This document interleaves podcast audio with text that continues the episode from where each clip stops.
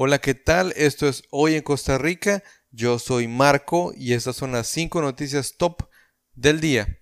Comenzamos. Número 5. Es oficial. La Cele con sorpresas para gira por Asia.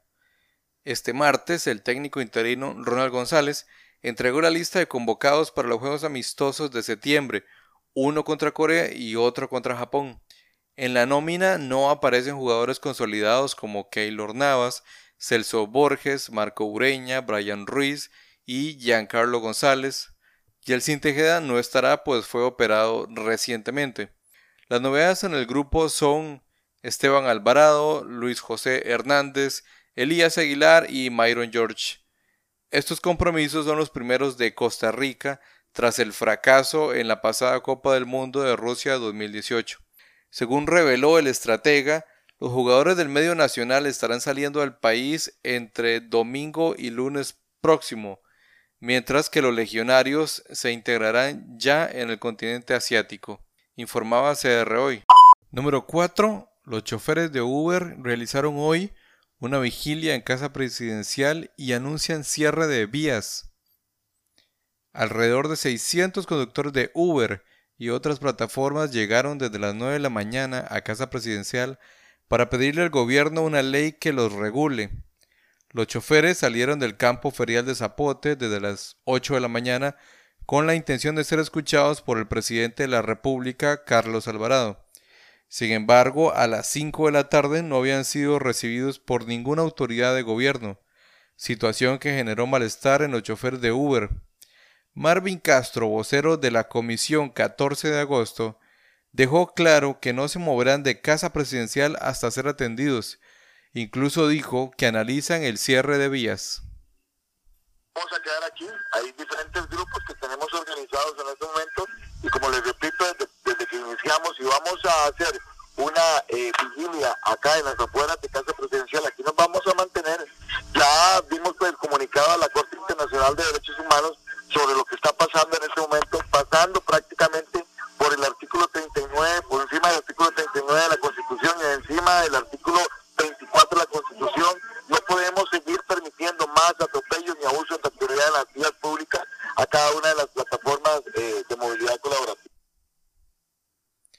El gerente general de Uber para América Central, Andrés Echandi, dejó claro que la empresa no organizó ni está de acuerdo en la realización de manifestaciones ni bloqueos de vías.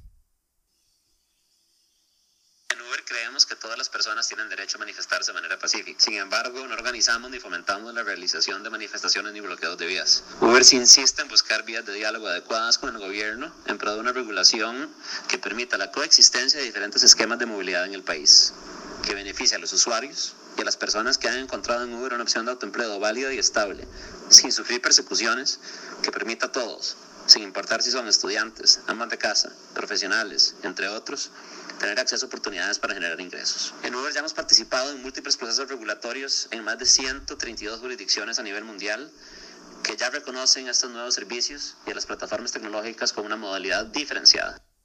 Uber opera en el país desde el 2015, informaba Noticias Monumental. Número 3. Costa Rica reabrirá mañana el acceso al volcán Poás con más medidas de seguridad.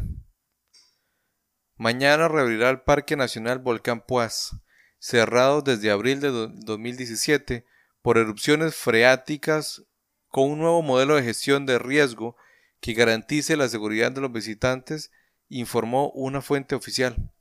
El presidente costarricense, Carlos Alvarado, dará mañana en un acto oficial el banderazo de salida para que los turistas puedan ingresar nuevamente al parque, uno de los más visitados del país, indicó Casa Presidencial en un comunicado de prensa.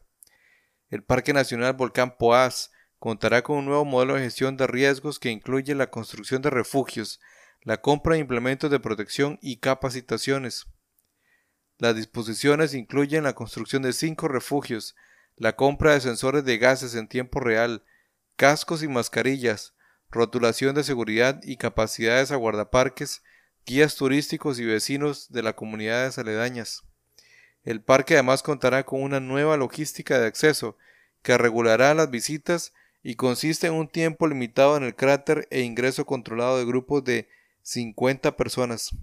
En caso de una emergencia, los expertos activarán un protocolo para movilizar a los visitantes hacia un lugar seguro, en donde se dispondrá de 70 cascos, 140 filtros de aire y 70 mascarillas para uso individual, informaba el país CR. Número 2. El gobierno se reunió con pescadores puntarenenses que mantienen bloqueado el paso en Quepos y Barranca. Un grupo encabezado por el ministro de Agricultura y Ganadería, Renato Alvarado River, se reunió este martes con los representantes de los pescadores puntarenenses que mantienen el paso cerrado a la altura de Quepos y Barranca. En la reunión los representantes gubernamentales y los pescadores discutieron sobre el pliego de peticiones presentado por los trabajadores el 20 de agosto. Los pescadores plantean una serie de demandas en torno a temas como factura digital, pesca de arrastre de camarón, categorías de pesca, autonomía de navegación y la activación de protocolos que impiden la comercialización internacional de ciertas especies. El gobierno, mediante una misiva, les informó que a las mesas de trabajo ya conformadas para atender los temas de Limón, Punta Arenas y Guanacaste, se le realizarán mejoras metodológicas para asegurar una mayor representatividad tanto de los sectores pesqueros como de las instituciones de gobierno vinculadas al tema. Asimismo, se recomendó la participación de facilitadores del Viceministerio de Justicia y Paz y las sesiones se llevarán a cabo una vez al mes, informaba teletica.com. Número 1. Un error en la convocatoria frenó la sesión de comisión de reforma fiscal. El gobierno se gana una semana para lograr negociación con legisladores y volverá a sesionar hasta el próximo martes. Una vez más, los diputados de la Comisión Especial del Plan Fiscal decidieron levantar la sesión donde se avanzarían las mociones presentadas al texto sustitutivo del proyecto de ley de fortalecimiento de las finanzas públicas en esta ocasión se debió a que la convocatoria a la sesión se realizó este martes en la mañana, pero debió hacerse con 24 horas de anticipación. El señalamiento lo hizo Carlos Avendaño de Restauración Nacional, quien consideró oportuno no sesionar.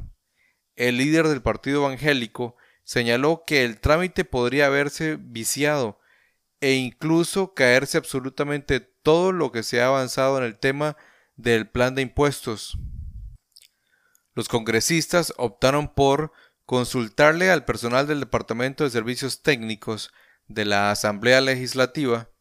Estos confirmaron que se requería de ese lapso para la convocatoria, no solo para publicidad para los diputados, sino para terceras personas interesadas en un proyecto tan sensible.